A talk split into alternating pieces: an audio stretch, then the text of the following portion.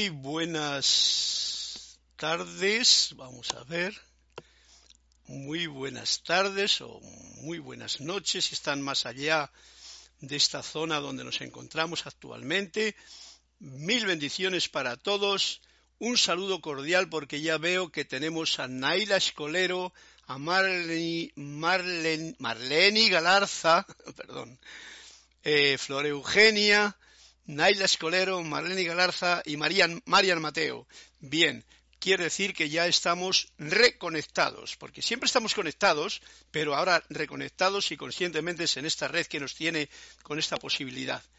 Bendiciones a todos, un fuerte abrazo y mmm, comenzamos esta clase de los martes, 7 de la tarde, aquí en casita, tranquilamente, con una perfecta audición, espero, y una perfecta visión del vídeo, también espero, y si no ustedes sean amables y me lo, me lo reportan rápidamente para ver si puedo solucionar cualquier situación, pero por lo menos las maquinitas están como en orden todo, ¿no?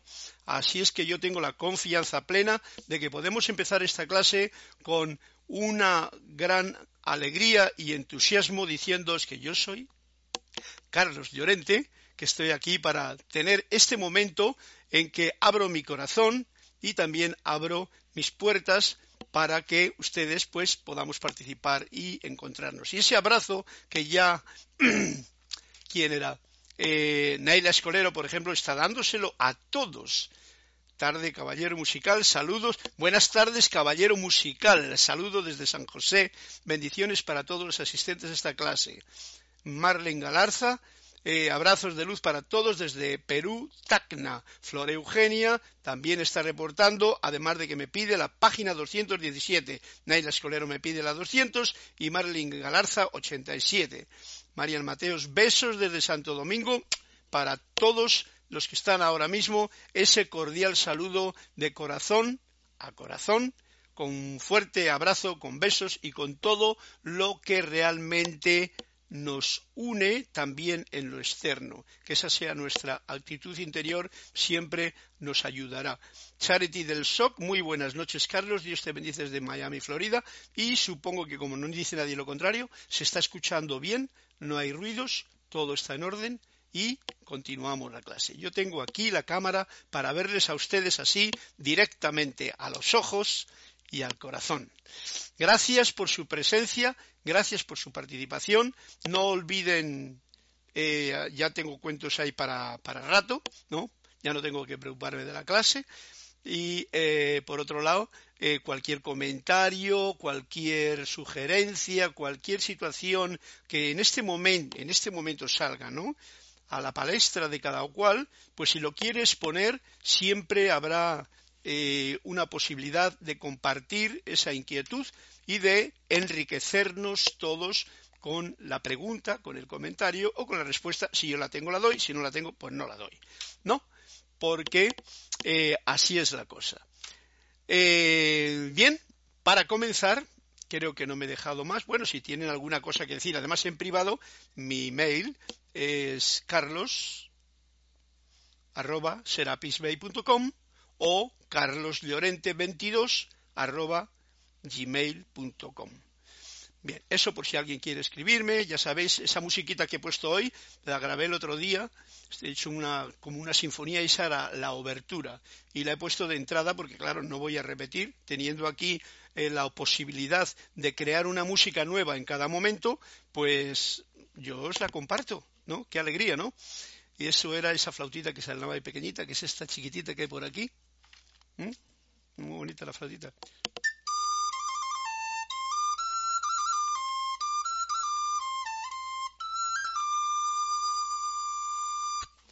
Estas son notas directas. Espero que suene bien también. No he mirado cómo sonaba en el búmetro.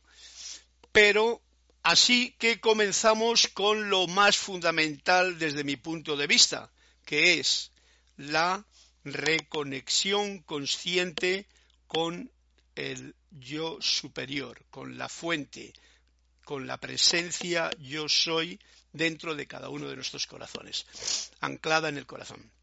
Y para ello os invito a que justamente conmigo Agradecidos, tomemos una respiración profunda ahí donde os encontréis, relajando, relajando lo más, eh, eh, ¿cómo se llama?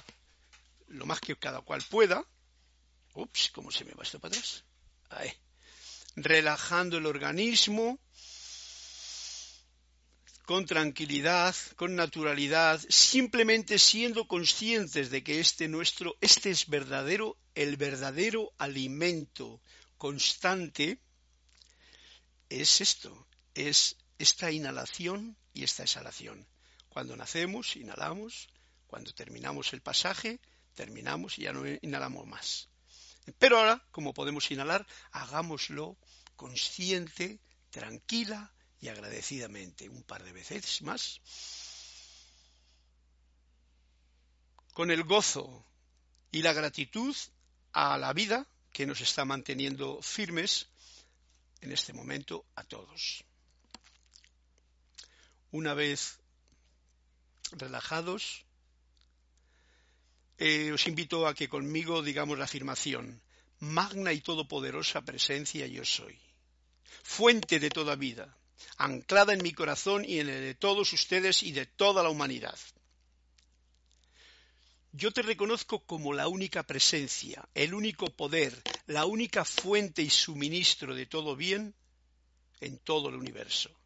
Y ahora pongo mi atención en ti, visualizándote como un sol que pulsa desde el corazón, donde estás anclado, y una, una visualización de un gran sol a todo mi alrededor. Y te invoco a la acción. Asume el mando de mi atención, de mis cuerpos emocional, mental, etérico y físico que conscientemente te ofrezco. Derrama tu corriente de luz, tu energía, tu amor, sabiduría y poder en cada latido de mi corazón. Ahora encaro tu eterno amanecer y sol de mediodía, y recibo tu magna presencia, esplendor y actividad en esta actividad de clase que ahora estamos involucrados. Y esto que deseo para mí, lo deseo para todos ustedes también. Gracias, Padre, porque así es.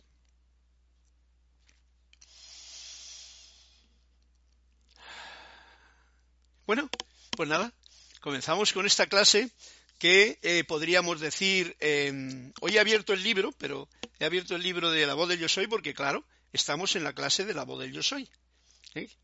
Nunca os olvidéis que la voz del yo soy, como bien dice eh, el maestro Saint Germain en alguno de sus libritos y tal, la debemos de estar suficientemente em, receptivos y es con gracia escuchante para poderla oír en una brisa del viento, en una flor que se abre, en un atardecer, o en, una, en un amanecer, o en el canto de un pájaro. En todo está esa voz del yo soy. Pero bueno, tenemos aquí el libro y entonces lo he abierto, pero resulta que me ha salido como la despedida. Así es que espero no olvidarme y nos despedimos con lo que Saint Germain en el libro de la voz del yo soy nos dice hoy en su eh, en lo que nos ha traído a la palestra. Simplemente la despedida. Bien importante. Carlos, ¿en qué libro está ese decreto? Me dice mm, Charity del Shock. Bueno, pues ese decreto, la primera parte, digamos que a través de todo el tiempo lo he ido yo em, recogiendo. Es una afirmación que yo hago para reconexionarme. La segunda parte, que es la de encaro tu eterno amanecer y sol de mediodía, eso que eh, uno precisamente está aquí y está en el... A ver si me, aparece. ¿Dónde está? Él, San Germain no lo dice bien claro. Hoy me gustaría encontrarlo ahora mismo. Vamos a ver dónde está esto. Mira, en la página 59 del libro La voz del yo soy, que es la clase que estamos dando, y te doy las gracias, Charity del Show, por, por hacer este, esta petición, porque así cualquiera que lo desee, pues puede tener acceso a ello. Dice, servicio de amanecer de Pascua, ese es el título que pone aquí. Dice, encarando el amanecer de la magna presencia yo soy. Y dice la, afirmación, que es como la hemos estado haciendo ahora nosotros. Magna presencia yo soy. Encaro tu eterno amanecer y sol de mediodía y recibo ahora tu magna presencia, esplendor y actividad en toda mi actividad, visible y tangiblemente manifiesto por siempre. ¿Ok? Ese es el decreto tal y como viene aquí en el libro. Y ponen en, entre paréntesis algo que no sé si lo habrá puesto Jorge o estaba en el libro de inglés. Dice, lo anteriormente escrito es la afirmación que queremos que los estudiantes se aprendan y utilicen cada mañana, si es que sinceramente desean la luz. Saint Germain dice, si los estudiantes sinceramente desean servir a la luz, que encaren el amanecer de su magna presencia yo soy y tomen el partido de la luz. ¿Bien clarito? ¿Ha quedado? Bueno, tú ya sabes, ¿cómo se llama? Charity del Shock ya sabes que esta afirmación es la que estoy haciendo yo constantemente todas las clases. Y esto lo estoy haciendo, esto es como una, yo como pianista, sabes tú que los pianistas tienen que hacer su ejercicio, ¿no? Pues es como un hábito, una rutina que tengo yo desde el año, me parece que el año 2000 o 2003 o algo por el estilo. Desde el año 2003, en todas mis clases yo siempre daba esta afirmación y continúo haciéndola porque, en una palabra, con la sencillez de esta afirmación, pongo en acción en mi conciencia lo justo para sentir la conexión con la presencia. Yo lo hago en la clase, pero también lo puedo hacer tranquilamente por la mañana, como bien nos dice aquí Saint Germain. Yo he juntado, he unido las dos afirmaciones, la primera que pongo como fuente de toda vida, como que te ofrezco mi cuerpo mental, emocional, etérico y físico a esta magna y todopoderosa presencia de soy para que sirvamos a la luz. Ese es el asunto, servir a la luz. ¿Con qué? Pues con la actitud de que la luz está siempre en ti, en mí, en todos. Somos seres de luz, recordémoslo. Pero el servir a la luz quiere decir que la parte del poco yo que se despista, pues a veces empieza a servirse a sí mismo separado de la conciencia de quién soy yo. En ese momento, tú no es que no sirvas a la luz, es que no te acuerdas de que lo que estás haciendo, si no lo has puesto bajo ese paraguas, pues realmente no te acuerdas y puedes hacer cualquier tontería, decir cualquier tontería, pasar el rato entretenido con cualquier tontería, en fin, Estamos llenos de despistes, o sea, cosas que nos sacan de la pista. De lo contrario, cuando uno se ancla en la presencia yo soy, con este decreto, como nos ha indicado aquí el maestro Saint Germain, de que si los estudiantes sinceramente desean servir a la luz, que encaren, el, que encaren el amanecer de su magna presencia yo soy y tomen partido de la luz. ¿Veis? Esto es la reducción. Pues si haces tú esto por la mañana, con ese decreto, con sencilla sinceridad y entrega, pues ya has hecho lo más fundamental. Es que luego el día va a fluir pues como con las ruedas bien equilibradas. Tu vehículo de la vida va a ir perfectamente. Bien, gracias eh, Charity por la pregunta. Ese es el decreto. Y Diana Liz dice misterios develados. Bueno, pues si está en varios sitios el decreto, ¿ok? El decreto este también. Pero este es el que tengo ya a mano y es el que os enseño. Alonso Moreno Valencia desde Manizales Caldas, Colombia, nos saluda y nos bendice. Y pasamos, por supuesto, ahora, gracias y salud, a a ver, ¿qué hay otra cosa. María Laura Mena. Hola Carlos, bendiciones y abrazote cuántico. Un fuerte abrazo. Laura. Y vamos a pasar directamente, para enhebrar la clase, a la página 217 que Flor Eugenia Narciso me pide un cuento. ¿Por qué no, verdad?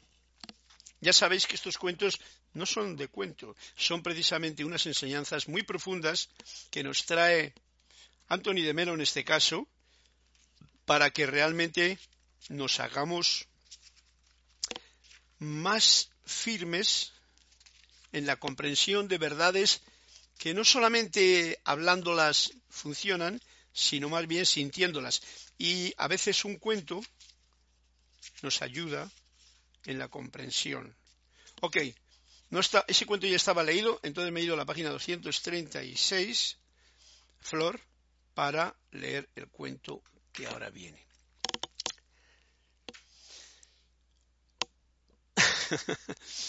Cuando le preguntaron al maestro qué clase de funeral le gustaría tener, el maestro dijo, Dejad mi cuerpo en un lugar desierto y no os molestéis en enterrarlo, para que la tierra y el cielo sean mi ataúd, la luna y las estrellas mis cirios fúnebres, y toda la creación mi corona de flores. Nosotros habíamos pensado incinerar tu cadáver, dijeron los discípulos. Esto sería demasiado engorroso, dijo el maestro. Además, ¿por qué privar de un banquete fúnebre a los buitres y a los gusanos? bueno, como nosotros estamos en unos tiempos civilizados y controlados, pues esto que dice el maestro, que es una alegoría bien simpática para una persona, por ejemplo, que viva, vamos a suponer, donde suelen hacer esto, en el Himalaya, ¿no? en la zona del Himalaya antiguamente hacían esto, que era dejaban al cuerpo para que los buitres y los pájaros se lo comiesen. Entonces, si este maestro es de allí o esas enseñanzas son de aquel momento, pues tenía todo el motivo para hacerlo. Nada de incinerarles y dejadme ahí. Pero claro, en el punto en el que hoy día estamos nosotros, todo va sobre papeles todo y entonces pues hay que fluir con la normativa que uno tiene. Yo personalmente, como estoy aquí, pues diría lo mismo pues que me incineren y punto, ¿no? Yo prefiero eso. ¿Dónde estaba la cosa? Aquí. Yo prefiero que me incineren y ya está, ¿no? Nosotros habíamos pensado incinerar tu cadáver. Dice, eso sería demasiado engorroso dijo el maestro. Además, ¿por qué privar de un banquete fúnebre a los buitres y a los gusanos? Recordad que los gusanos, de todas maneras, también te comen si es que uno entra en tierra, como la costumbre antiguamente. Cuando se incinera ya ni a los gusanos les queda espacio, pero el cuerpo físico vuelve a ser ceniza porque, según dice la, la normativa eclesiástica, somos polvo y en polvo nos vamos a convertir, ¿no? O algo por el estilo. Bueno, Flor, este cuento lo que me trae a cuento a mí como enseñanza es, es eso, de que no es lo más importante, pero sí que es, y, el maestro lo dice con una, una, connotación bien, una alegoría bien poética, ¿no? Dice, dejad mi cuerpo en un lugar desierto, desierto, ¿eh? Tiene que haber un lugar así para que no moleste a nadie. No os molestéis ni enterrarlo, para que la tierra y el cielo, fijaros, esta es la, la, imagen que nos trae, la tierra y el cielo, que a fin de cuentas son nuestra Padre, nuestro Padre eh, cielo y nuestra Madre tierra, sean mi ataúd. O sea, como quien dice, yo ofrezco todo lo que me habéis dado, a vosotros que me habéis dado, a la Madre Tierra, al Padre Cielo, para que la luna y las estrellas sean mis cirios fúnebres y toda la creación, toda la creación, mi corona de flores. Claro, este maestro está bien inspirado, bien poético y sabe dar un toque de, de gracia a ese momento que la mayoría de las personas lo tienen como muy lúgubre, ¿no? Como muy tristón, como, en fin, ya sabéis, ¿qué voy a decirle yo? Después de las clases que hemos hablado con Emanuel de lo que es la muerte, que sencillamente es el paso de una... Eh, es una maravilla cuando has tenido una vida más o menos alegre, más o menos con entusiasmo, más o menos llena de experiencias, experiencias positivas y experiencias que no eran tan positivas, pero que te han traído a recorrer el camino en el que has podido aprender en lo poco, en lo que he podido aprender en lo poco, eh, lo que he venido a aprender, la experiencia que me da cada acción que yo realizo. Bueno, Flor, gracias por este cuento ya te digo, me pasé de la 217 porque ya estaba leído. Y entonces Marley Galarza me pide el 87. A ver por dónde van los tiros hoy. Y el 87 dice así. También estamos... Vamos a ver, vamos a ver. Vamos a ver si hay un cuento por aquí. O están ya todos. estamos ya leyendo todos los del libro. ¿eh? Vamos a ver. Ok. Lo que hago cuando ya hemos leído el cuento y me pedís una página, sencillamente busco para adelante o para atrás un cuento que no le hayamos leído. Ya llegará un momento en que igual repetimos, porque esto ya os daréis cuenta de que tienen unas enseñanzas muy profundas y no pasa nada con repetirle una vez. Pero por el momento quiero que todos sean nuevos, porque así son nuevos para mí, que soy el primero que me sorprendo. El maestro preguntó un enigma, dice así, a Marleni Galarza. ¿Qué, es lo que el artista y el músico tienen en común con el místico? Todos se dieron por vencidos, como que ninguno sabía qué en realidad tenía con un místico en común un artista y un músico. Y dice el maestro, la certeza de que el lenguaje más sutil no es el que articulan los labios. Wow, dijo el maestro la certeza. Esto es lo que tienen en común con los místicos, el artista y el músico. Yo como músico puedo deciros que estoy totalmente de acuerdo con esto y veis, me alegra mucho porque me sorprende que lo diga así.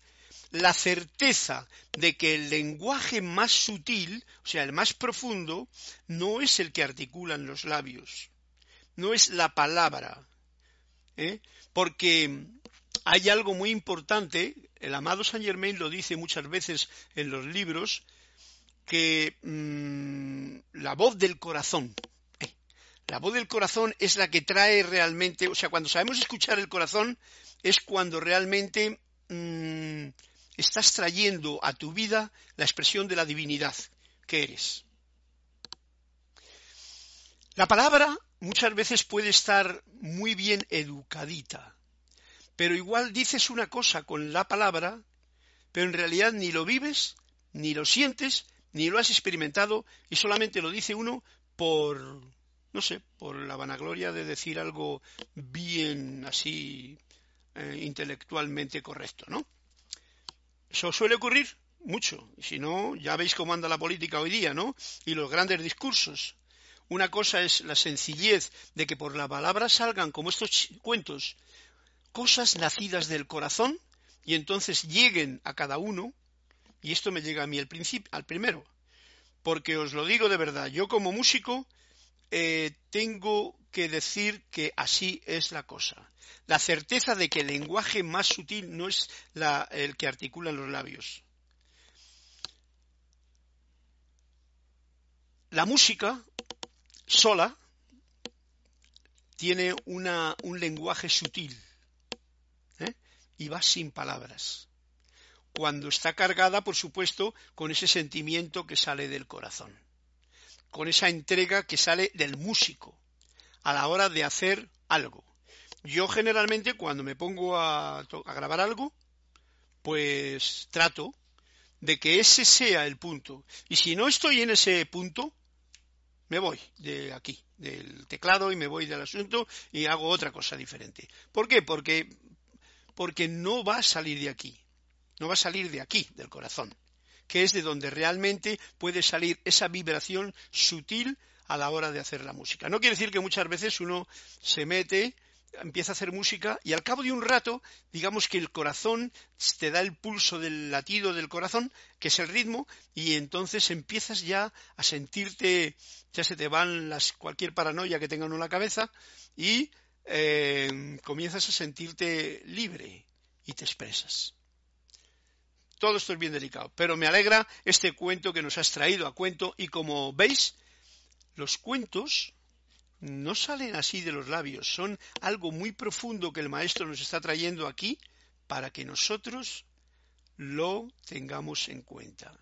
La certeza de que el lenguaje es más sutil no es, no es el que articulan los labios, que el lenguaje más sutil no es el que articulan los labios.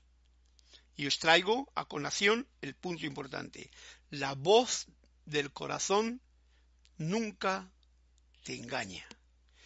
Saber escuchar el corazón, eso ya cada cual tiene que tener su maestría pequeña, un poquito más grande, para poder escuchar qué es lo que me dice el corazón o qué es lo que me dice, por ejemplo, mi mente, ¿no? Que una cosa dice el corazón y otra cosa dice la mente. Y a veces las dicen muy dispares, ¿no? Por eso es importante poner la mente, como hemos hecho al principio, en esta afirmación que hemos hecho, la mente, el cuerpo emocional, el cuerpo mental, el cuerpo etérico y el cuerpo físico al servicio de la voz pulsante dentro del corazón. ¿Veis lo importante? Por eso el San Germain lo dice claro. Hagan esta afirmación para poder ser servidores de la luz. Porque entonces, sencillamente, como la luz está en todas las partes, uno la sirve en el momento en que dice yo soy tu, tu servidor. Y todo lo que haces, pues es, va tendiendo a ser lo mejor que puedes hacer en lo que te toca hacer en cada momento. Así de sencillo, así de simple. No nos debemos de complicar la vida, porque estas enseñanzas son para eso, no para complicarnos la vida o creernos que hay que estudiar mucho algo por el estilo. No, es para sentir y vivir las experiencias agradecido.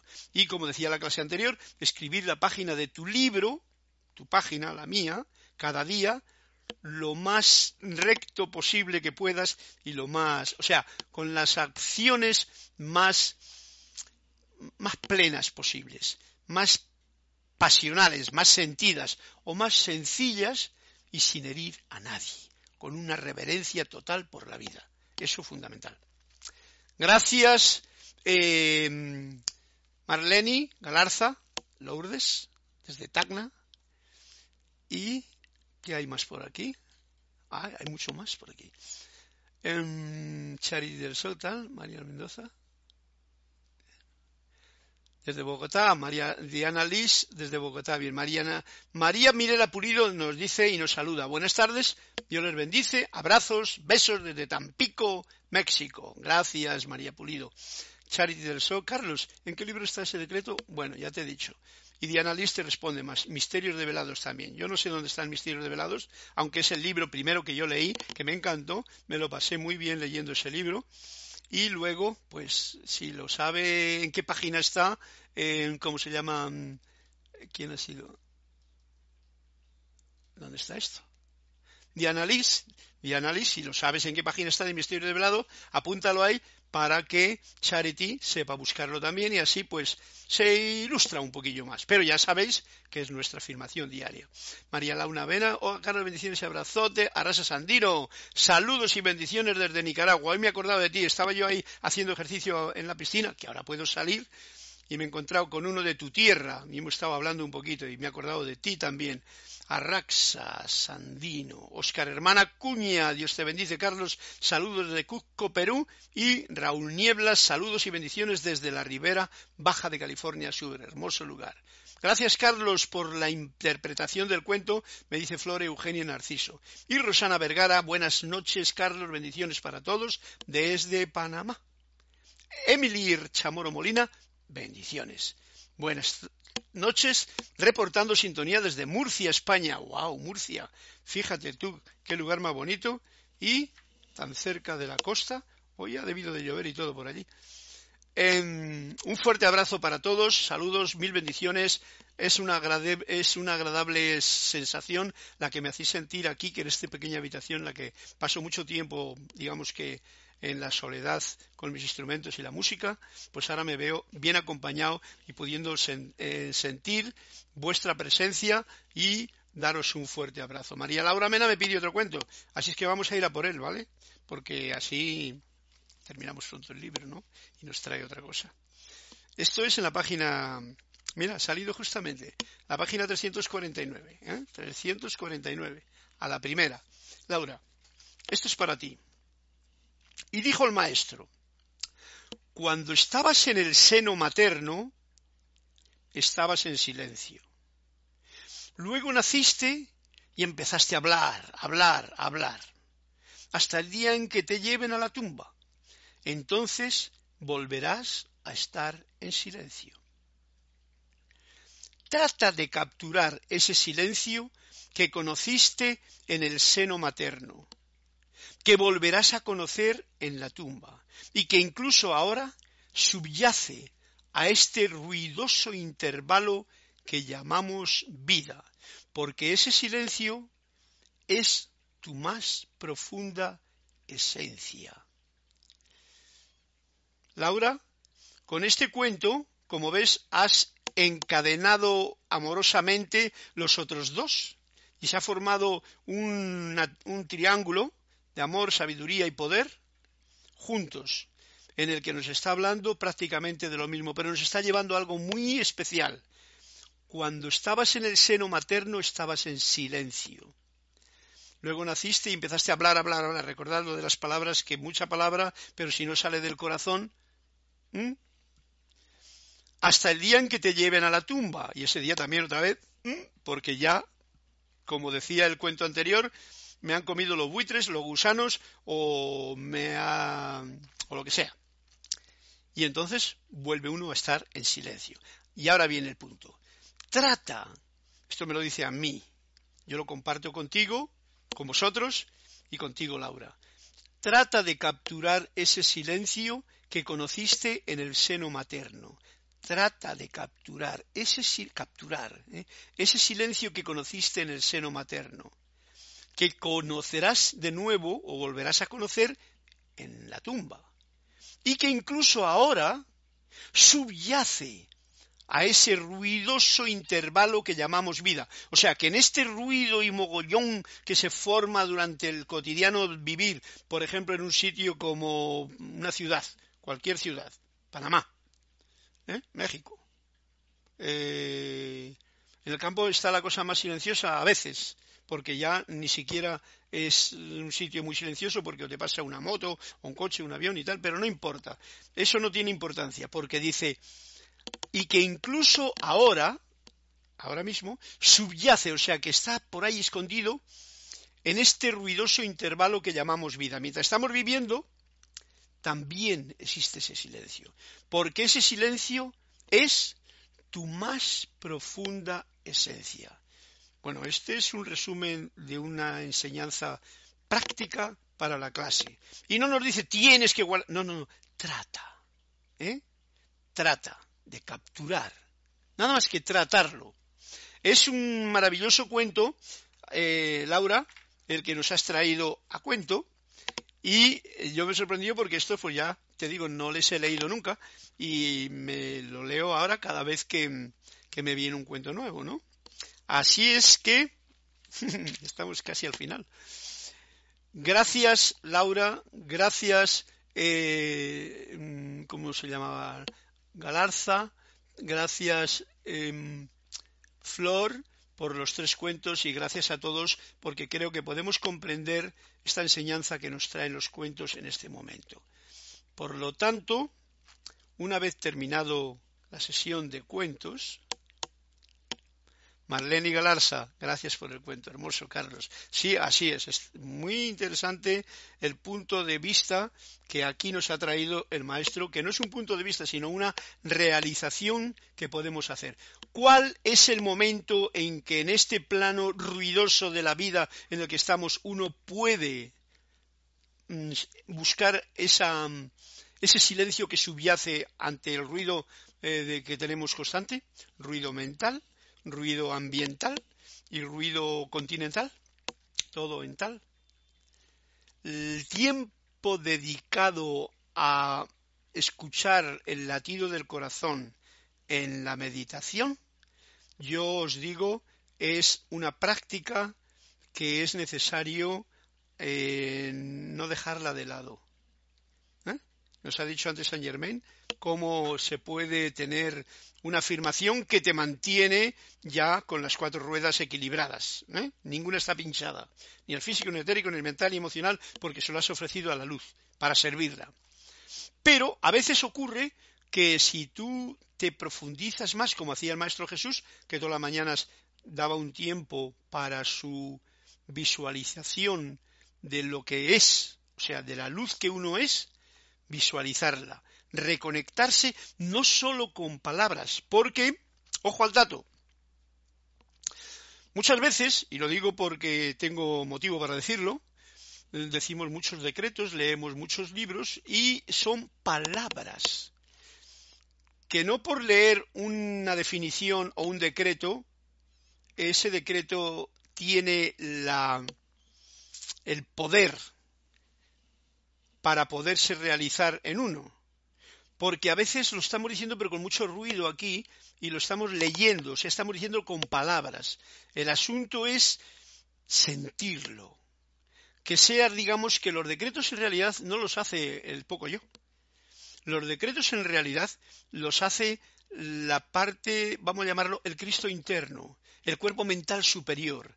Ese es ahí donde hay que acudir para que el decreto surta efecto en tu diario vivir y para que tenga un sentido efectivamente práctico en tu realidad, en la mía, la tuya.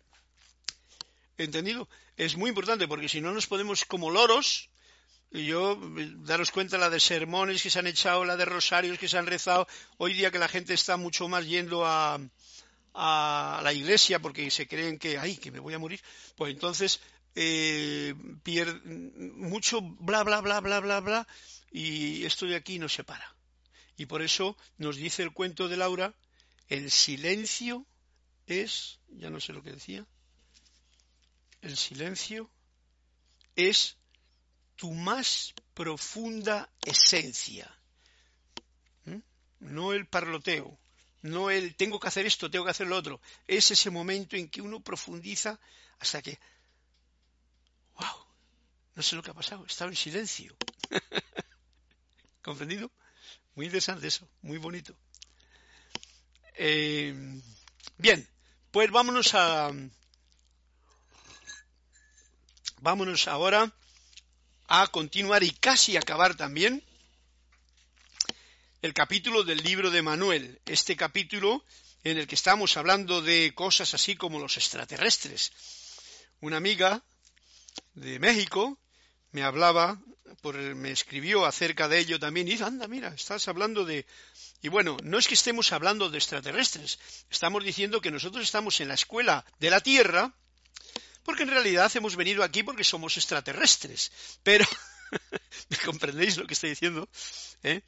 Pero, como nos hemos olvidado de todo eso, pues a veces queremos todavía venir que alguien nos salve, que tal, para luego encima lo único que hacemos es darnos importancia a mucha gente ante los medios de comunicación y tal, con lo cual se toma el personal a cachondeo lo que uno está diciendo, si es que ha tenido alguna experiencia, o se toma como diciendo, tú estás más majara que no veas, ¿no? Estás loco. Por eso dice,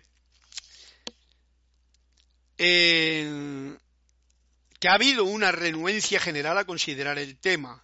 Y todo resulta muy misterioso. Dice, en realidad, dice Manuel, es el libro de Manuel en el que estamos ahora, en realidad no está maduro todavía el momento para aceptar esto. O sea, la conexión con lo que es, estando en el plano de la materia como yo estoy, como tú estás, tener una conexión visible y tangible con los que no están en el plano de la materia mío, con los que vivan más veloces más rápido.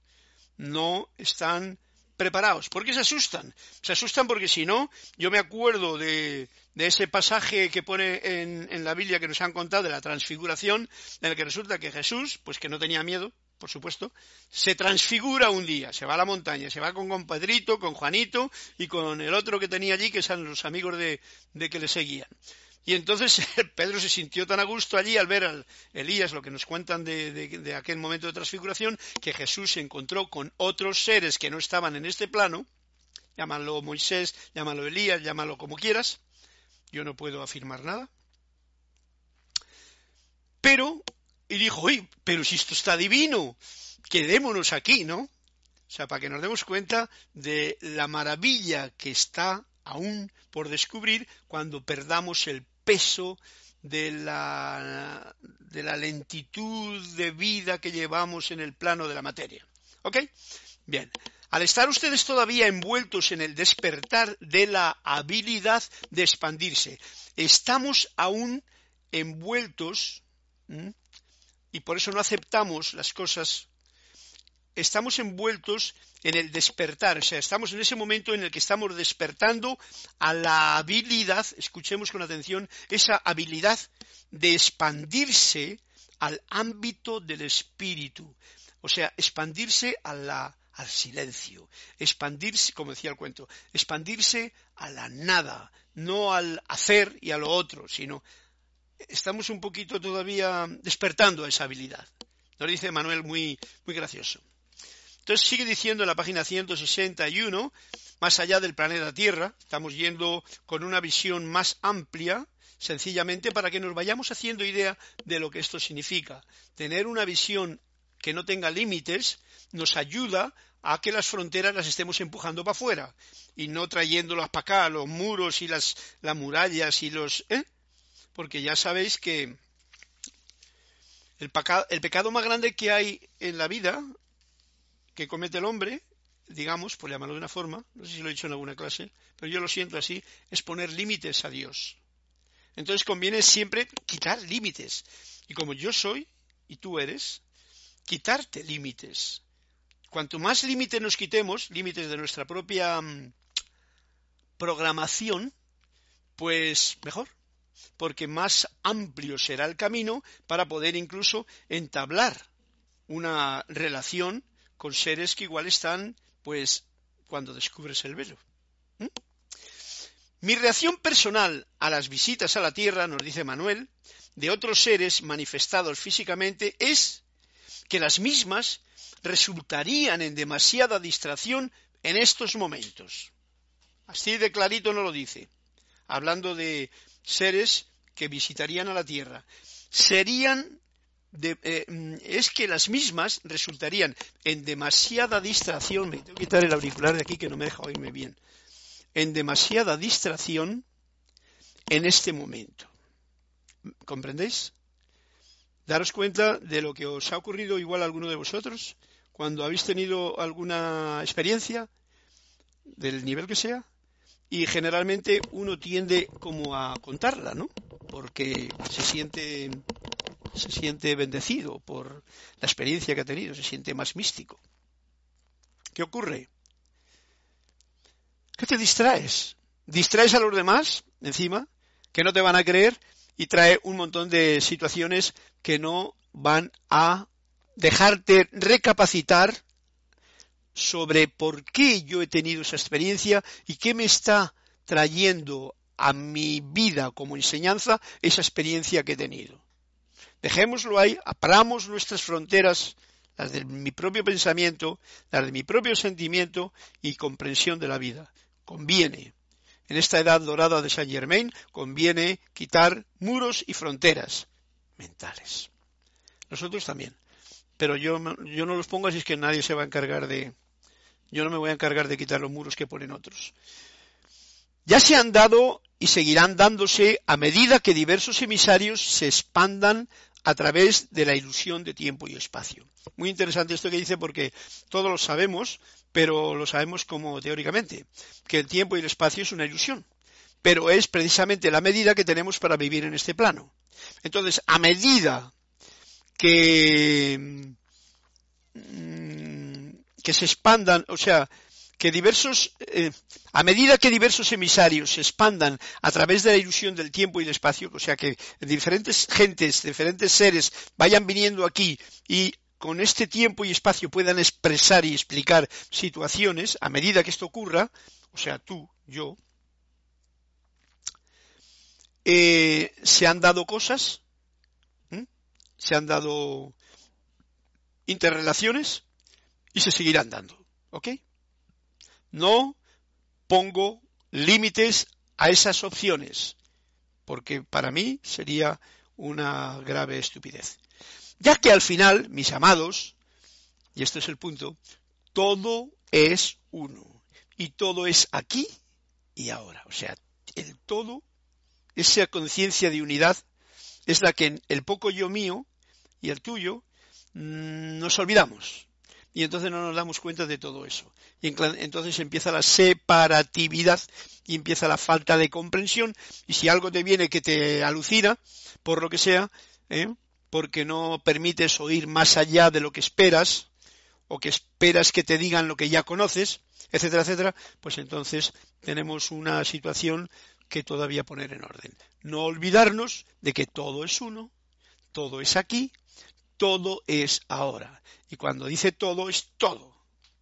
Pero, como yo tengo una conciencia de separatividad con mi poco yo, en este plano de más baja vibración, pues hago las divisiones, toda esta infinidad de, de divisiones estúpidas que hacemos. Cuando consideren este asunto en el futuro, estén conscientes de la realidad que existe más allá del tiempo y del espacio. O sea, cuando nos demos cuenta de esto, sencillamente saber que más allá de esta experiencia de vida que tenemos, que es maravillosa, que es hermosa y que tiene las limitaciones que tiene con el tiempo y el espacio, y sobre todo nuestros programas, que hacemos que las cosas sean así, porque soy el creador de mi mundo, pues entonces solo mientras que permanezcan, ¿eh? como dice, de la realidad que existe más allá del tiempo y del espacio. Y verán que la pregunta tiene significado solo mientras que permanezcan en el mundo físico. Este problema de extraterrestres o de eh, viajes o de otros planetas o de monstruos que te ponen los de las películas o de todo ese rollo que nos están vendiendo los medios de información a través de películas y de directores que están bastante colgados, ¿no? Y que quieren llamar la atención, por supuesto. Pues entonces todo eso, em, la pregunta tiene significado solo mientras que permanezcan en el mundo físico. O sea, mientras estemos aquí podemos hacernos esa pregunta, ¿no? ¿De quiénes son nuestros vecinos más cercanos? Era la pregunta. En el universo. ¿Y cuándo se dará nuestro primer contacto? Y nos dice, ya se ha dado, ya está aquí, lo único que somos demasiado torpes para poder experimentarlo, para poder conseguir ese mm, acercamiento y para tener esa relación. Podemos empezar ya, ya hemos empezado. Todos vosotros, estudiantes de la luz, creo que tenéis ya de una forma un poquito de la personalidad, el poco yo, la, conciencia esta de hablar con un maestro. Y a mí me gusta más eh, eh, fulanito, este maestro, a mí me gusta más el otro, yo soy del rayo tal. ¿eh? Esas cosas las hace el poco yo. ¿eh? Pero es un acercamiento. Está bonito, está bien. Ese es el punto. Y verán que la pregunta tiene significado solo mientras que permanezca en el mundo físico. O sea, mientras estamos en el mundo físico, todo eso es válido. Pero llegará un momento en que el mundo físico se nos desenvanecerá. Y entonces quedará uno donde está. ¿Dónde queda el uno? En el uno. ¿Vale? No en el dos. Aquí está la dualidad.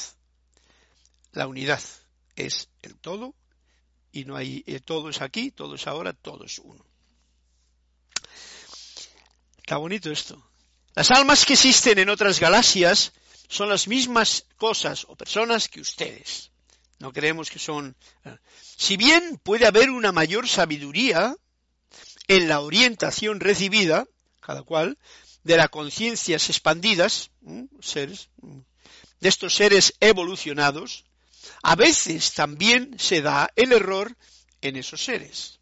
O sea que tenemos que considerar, nos está abriendo como digamos que una ventana amplia al universo, para que rompamos cualquier clase de limitación de las que tenemos programadas desde la infancia, ¿no?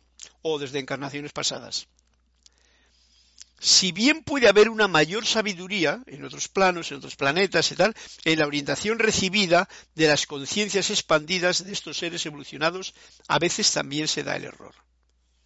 ¿Comprendido? A ver un momentito. Eh, María Laura Mena me dice, Carlos, es probable que como nos entendamos y como nos sentimos, como nos entendemos y como nos sentimos, percibimos, todo está basado en un sistema de creencias del poco yo, entonces se sale de la lógica la experiencia fuera de algún programa. Hombre, claro, Laura, gracias por tu comentario. Yo ah, te puedo decir que se sale de toda lógica la experiencia fuera de algún programa. La lógica es lo que razona el poco yo. Lo que tenemos conocido. Entonces, cuando te, por eso hay mucho, cuando alguien se sale ya de la lógica ya le llaman loco, ¿no? Lo lógico, lo razonable, lo que te han educado, todo eso es, como tú dices bien aquí, y que lo, y lo percibimos así, todo está basado en un sistema de creencias del poco yo. Todo está basado en un sistema de creencias de la personalidad, del ego, del poco yo. Eso es así y no tengamos ninguna duda. Yo sé que resulta difícil eh, para muchos tener todavía esa claridad de, de aceptarlo, ¿no? Sencillamente aceptarlo, porque no es, no hay ningún problema, esto está así, está preparado de esta forma en este truco de la vida, porque es así es la, el lugar donde caemos en cuanto rompemos el silencio de materno al nacer, ¿os dais cuenta? Llora uno, llora. Generalmente los niños lloran, y las niñas también, ¿no? Cuando uno nace. Y ya entra en el mundo de la palabra, palabra, palabra. Y en esas palabras vienen todas las programaciones del poco yo, ya sean tus padres, tus abuelos, tus curas, tus monjas, tus, todo lo que, la educación, todo. Y el problema más grande viene más tarde, porque uno acepta porque es pequeño. Yo lo he repetido muchas veces porque hago hincapié en esto porque es muy importante, Laura. Eh, aceptamos porque no nos queda más remedio, porque somos, mm, como diría yo, domesticados como animalitos. Te dan un premio si haces bien lo que tu papá te ha dicho o tu mamá y te castigan si no lo haces bien, como a los perritos. Y entonces uno que es niño, pues lo acepta. Cuando lo aceptas, pues es tuyo, ¿no? Pero se me ocurre una cosa. el problema más grande viene cuando ya uno es más mayor y entonces ya no deja que otros se, te doctrinen, sino que uno mismo, con los conceptos que tiene, como tú has dicho aquí, ¿eh? que nos entendemos y cómo nos entendemos y cómo nos sentimos, que nos sentimos debido a los conceptos que tenemos, pues realmente nos autoeducamos también muchas veces con esos mismos conceptos. es muy delicado.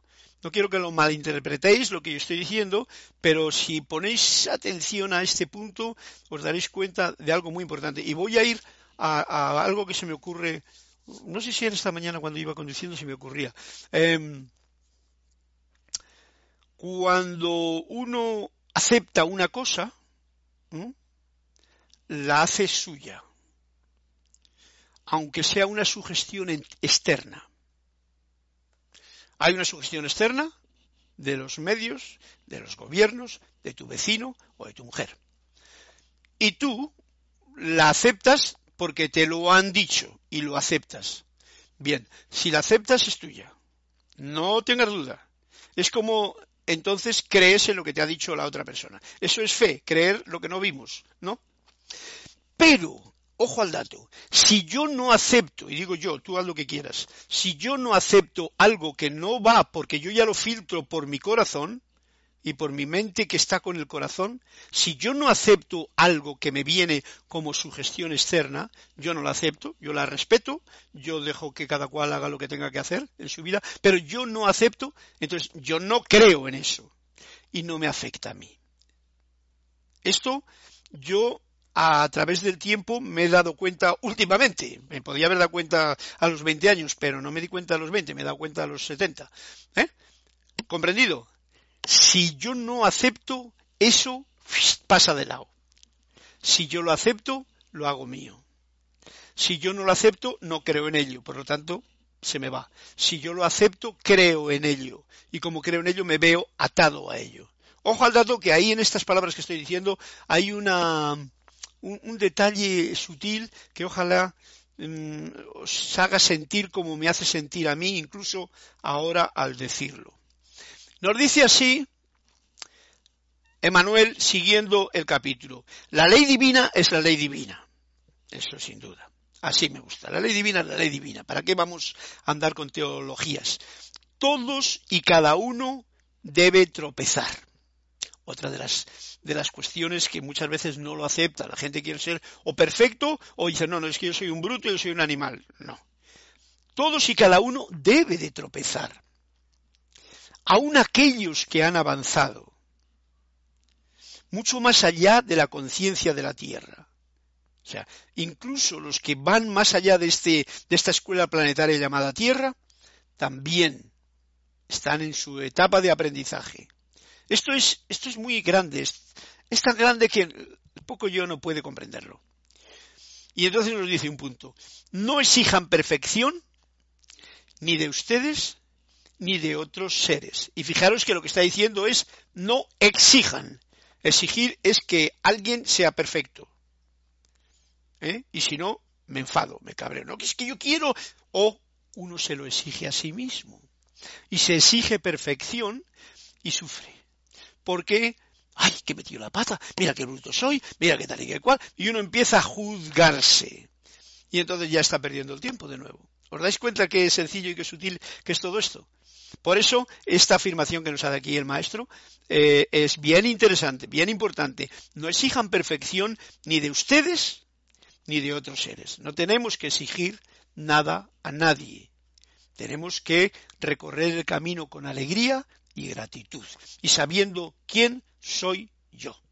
En esta nueva edad de Saint Germain, en nueva edad dorada, esa es la mejor manera de, mm, de caminar cada día y llenar una bonita página de tu libro. Di por favor, ya voy a terminar el capítulo, ¿cómo se ve el planeta Tierra a la distancia?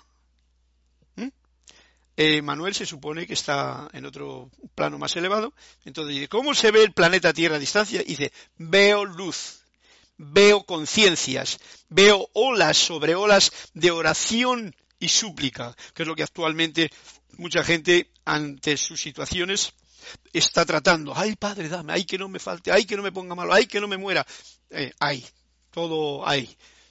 Veo dolor y veo alegría. ¿Eh?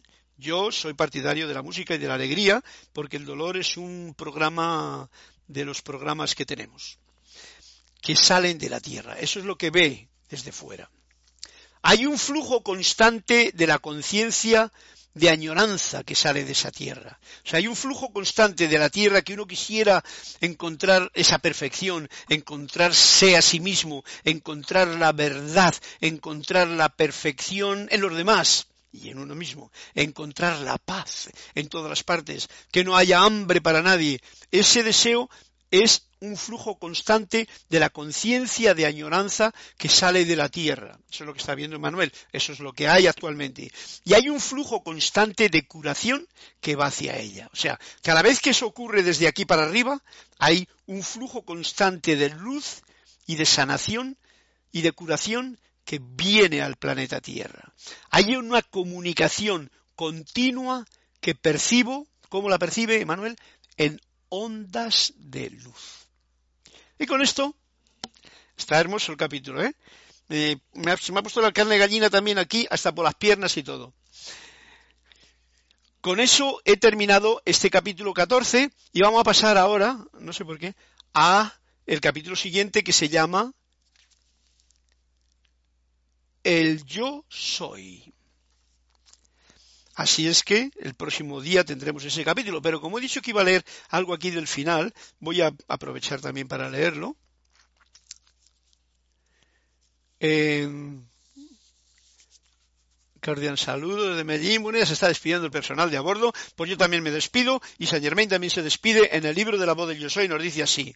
De manera que esta noche, a medida de palabras de cierre de la clase, quiero que comprendan el hecho de que ustedes tienen la bendición y la asistencia de la hueste ascendida, de la legión de luz y de la gran hueste angélica, quienes vendrán a darle asistencia con tan solo hacer ustedes el llamado. Siempre hagan su máximo esfuerzo. ¿Eh? Un esfuerzo que no quiere decir forzarme, sino que salga del corazón y del sentimiento a sus dudas y temores humanos, ojo al dato, a sus dudas y temores humanos, con respeto a lo que sea, quédate, habrán de decirles, quédate atrás de mí, ya tuviste tu día, te divertiste mucho, hombre, pero ya no más, ¿vale? Así, sin cabrearse con ello, ni a las dudas ni al temor. Ahora yo voy a pasarla bien. Ahora yo voy a pasarla bien en la luz de Dios que nunca falla. Y esta es la despedida que nos está haciendo hoy el amado Saint Germain en la página 231. Y luego sigue un capítulo que dice alegría necesaria.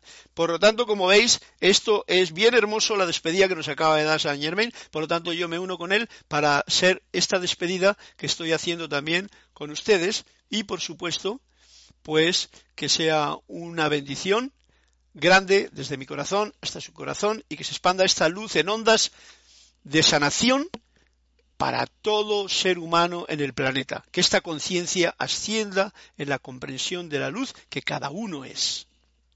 Gracias a todos y eh, hasta una nueva oportunidad vamos a terminar la clase con esta clase.